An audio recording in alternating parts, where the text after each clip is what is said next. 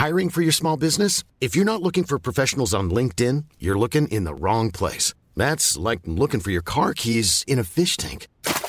LinkedIn helps you hire professionals you can't find anywhere else, even those who aren't actively searching for a new job but might be open to the perfect role. In a given month, over 70% of LinkedIn users don't even visit other leading job sites. So start looking in the right place. With LinkedIn, you can hire professionals like a professional. Post your free job on linkedin.com slash people today. Planning for your next trip? Elevate your travel style with Quince. Quince has all the jet-setting essentials you'll want for your next getaway, like European linen, premium luggage options, buttery soft Italian leather bags, and so much more. And it's all priced at 50 to 80% less than similar brands. Plus, Quince only works with factories that use safe and ethical manufacturing practices. Pack your bags with high-quality essentials you'll be wearing for vacations to come with Quince. Go to quince.com slash trip for free shipping and 365-day returns.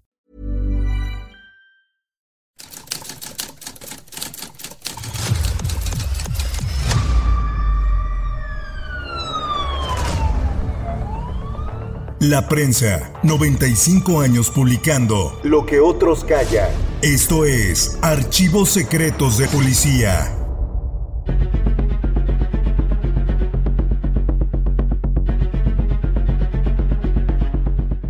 La relación amistosa que su esposo sostenía con una pareja diplomática causó una confusión que terminó en tragedia.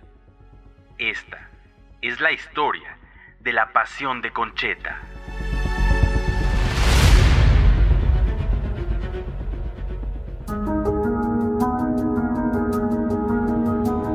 Ocurrió alrededor de las 19 horas el sábado 28 de noviembre de 1936, cuando en la plaza Citlatepetl, ubicada en la colonia Condesa, Concheta di Leone asesinó a su esposo, Vladimir Nigeradze, príncipe de Georgiano, quien caminaba acompañado por el vicecónsul de Finlandia, Leo Granros, y su esposa rusa, Xenia Prochorova. Lo que comentaron algunos testigos de la escena altamente dramática fue que el noble Nigeradze, mientras caía al pavimento en lo que parecía un instante congelado, pronunció sus últimas palabras, quizás con la intención de evitar que su cónyuge le siguiera disparando. Chula, volveré a ti, volveré a ti. Y ella, en medio de una crisis nerviosa debido a la serie de eventos, como guiada por la mano de la demencia, colocó el cañón de la pistola sobre su sien derecha con manifiesta intención de suicidarse. Sin embargo, su acción fue detenida también como por destino o azar por un individuo alto, pálido, de quien no se supo el nombre, que arrebató el arma de las manos de la italiana y la entregó al cabo del policía Francisco Romero. Con una prontitud inusual, llegaron las ambulancias para tratar de salvarle la vida al agónico príncipe Nigeradze. No obstante, nada pudieron hacer, ya que momentos después expiró su vida. Por su parte, Concheta di Leone fue llevada desfalleciente a las oficinas de la octava delegación, siendo necesario tenderla sobre el camastro de la sección médica para que sus nervios en tensión se calmaran y los detectives pudieran someterla a interrogatorio. En cuanto al amigo y acompañante del príncipe en ese momento, el vicecónsul de Finlandia, Granros, también fue conducido a la oficina judicial, pues su declaración representaba la más trascendental de entre las demás, porque se consideraba el único testigo presencial de la tragedia.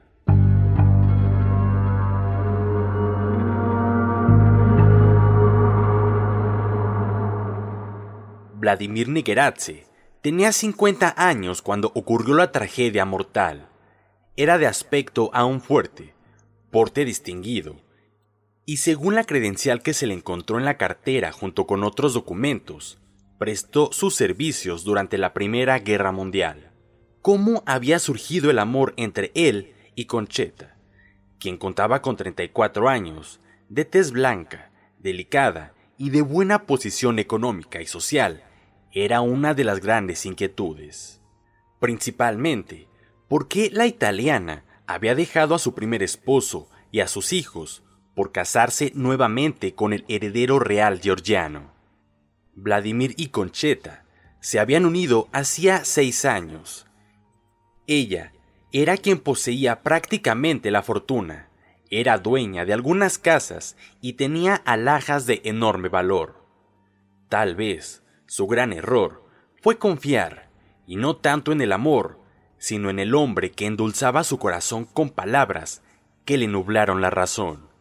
Por ello, dispuso todo su capital en manos del príncipe, quien, arruinado como muchos miembros de las noblezas, que se derrumbaron luego de la Primera Guerra Mundial, llegó a México en busca de nuevos horizontes para rehacer su vida. Sin embargo, los negocios iban mal para el príncipe Negeratze. Primero, con una mala inversión, luego con un negocio fallido y después, sin destreza para manejar el capital de su esposa, se le escapaba el dinero de las manos.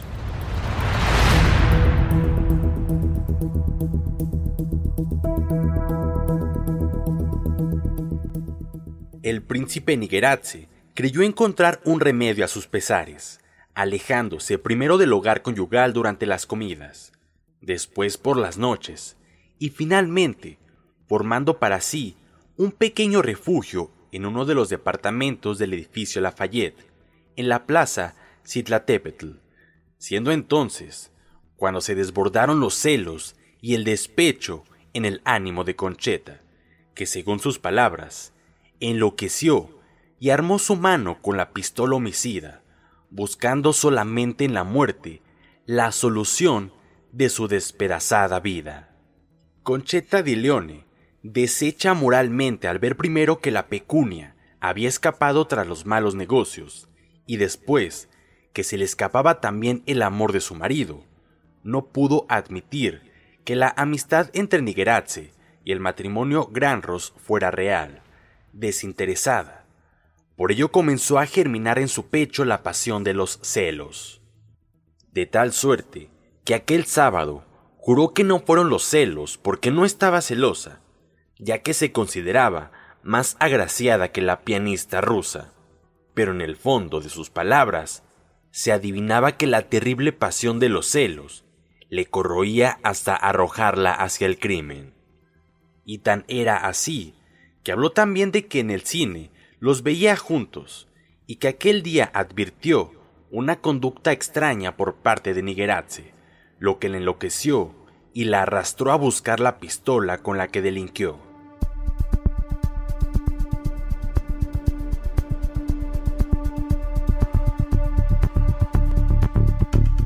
Una vez que el personal policiaco tuvo en su poder el cadáver del príncipe Nigeratze, se inició en la octava delegación un verdadero ajetreo. Fotógrafos, periodistas, amigos del vicecónsul Granros y muchos curiosos que se dieron cita en el local de la oficina judicial no hacían otra cosa más que estorbar, comentaban oficiales y agentes en los pasillos.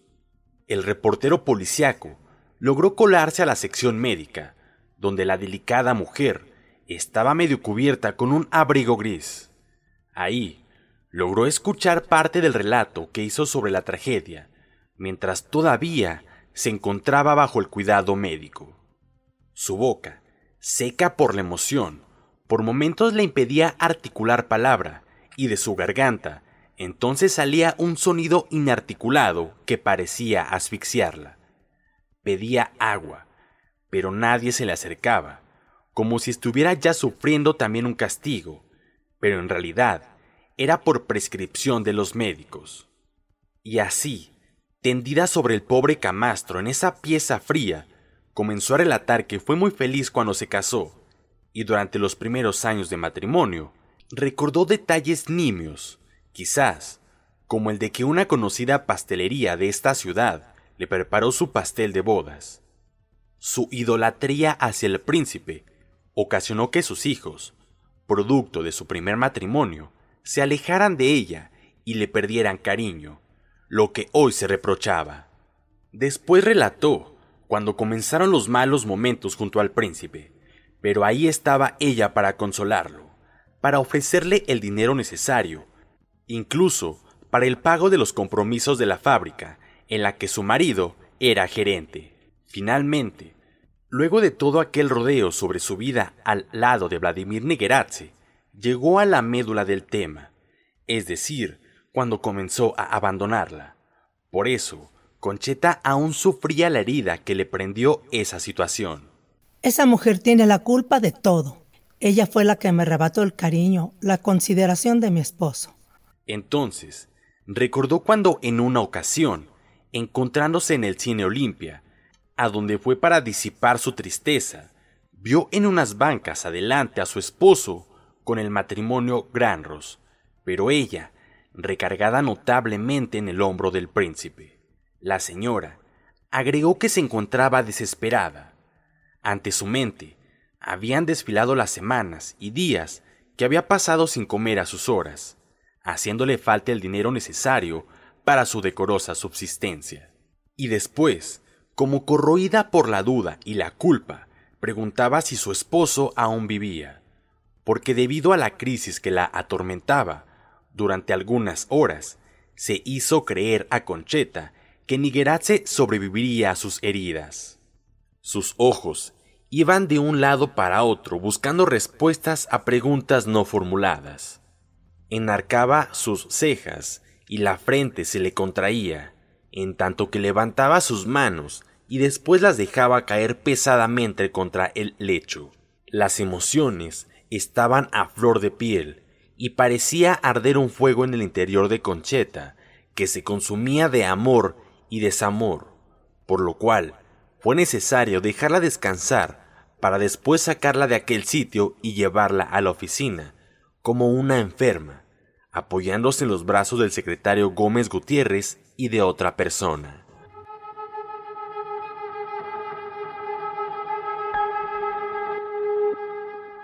Ya avanzada aquella noche sabatina del 28 de noviembre de 1936, Gran Rose comenzó a rendir declaración voluntaria.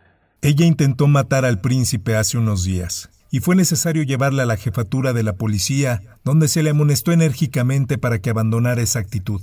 Por todas esas causas el noble ruso había resuelto separarse de su esposa, lo que a ésta le ponía fuera de sí. Ya en la penitenciaría, Concheta fue ubicada junto a tres famosas delincuentes. Chole la ranchera, quien dio muerte a su amigo en el Hotel Casablanca.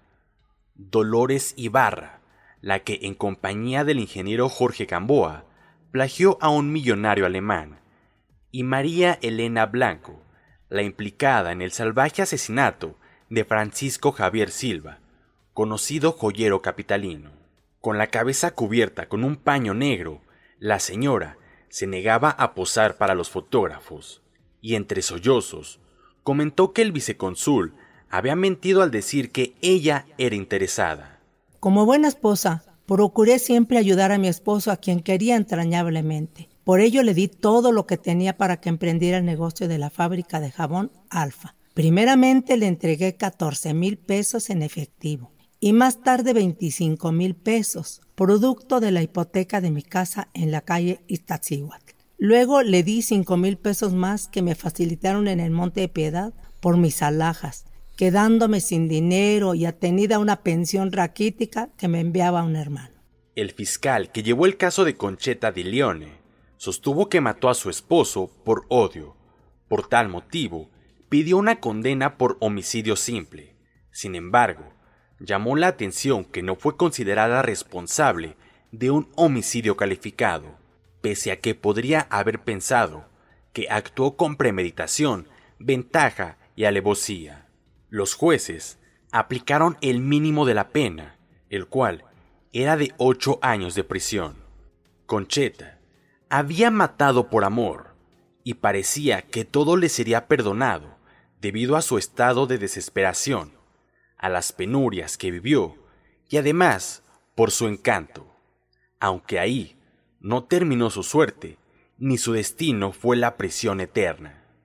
La princesa asesina, como fue llamada, recuperó su libertad con las reservas de ley en octubre de 1937, cuando el nombre de Concheta de Alonso dio mucho de qué hablar en círculos sociales de aquella época. Cuando se le recordaba, como la mujer que dejó buen esposo e hijos pequeños por seguir al hombre a quien privaría de la existencia, en un ambiente de celos que jamás olvidaría.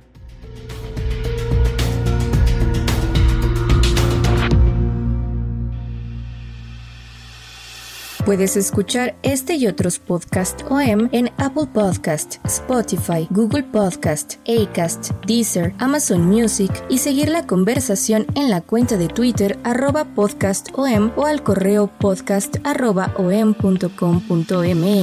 Esta es una producción de la prensa y el Sol de San Luis para Organización Editorial Mexicana.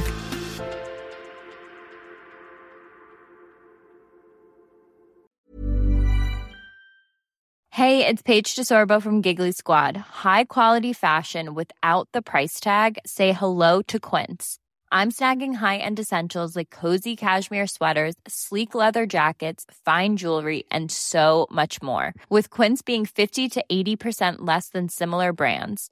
And they partner with factories that prioritize safe, ethical, and responsible manufacturing. I love that. Luxury quality within reach. Go to quince.com slash style to get free shipping and 365 day returns on your next order. Quince.com slash style. Planning for your next trip? Elevate your travel style with Quince. Quince has all the jet setting essentials you'll want for your next getaway, like European linen, premium luggage options, buttery soft Italian leather bags, and so much more. And is all priced at 50 to 80% less than similar brands. Plus, Quince only works with factories that use safe and ethical manufacturing practices. Pack your bags with high-quality essentials you'll be wearing for vacations to come with Quince. Go to quince.com/pack for free shipping and 365-day returns.